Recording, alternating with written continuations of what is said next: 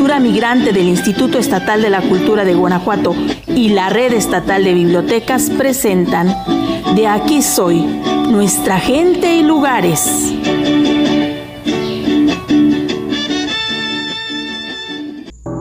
La leyenda del padre sin cabeza.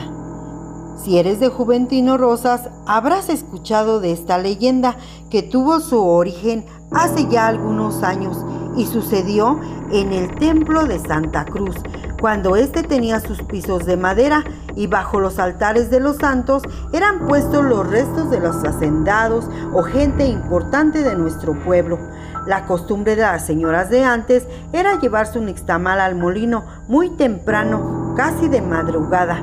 Pues bien, una de esas señoras que le gustaba madrugar era doña Güera.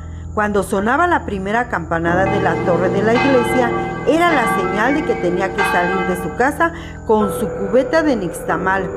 Una de esas madrugadas, doña Güera escuchó las campanas para ir a misa sacó su nixtamal y se apresuró a ir al templo.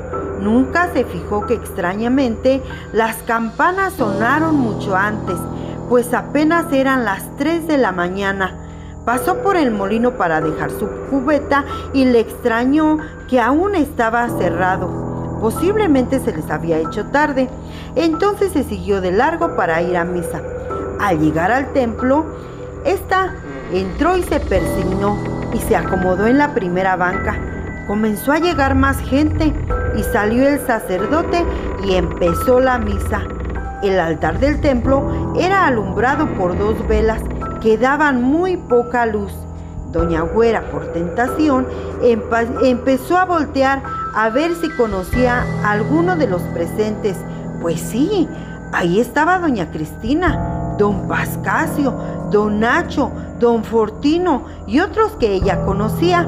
Siguió atenta al rito de la misa, pero cuál sería su sorpresa que al dar la vuelta vio claramente que el padre no tenía cabeza.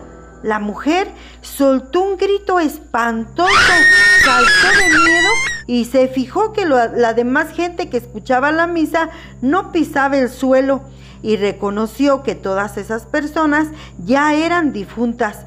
No quiso dar crédito a lo que sus ojos miraban. Salió del templo cayéndose y levantándose. Hasta se le olvidó el nixtamal. No paró hasta llegar a su casa.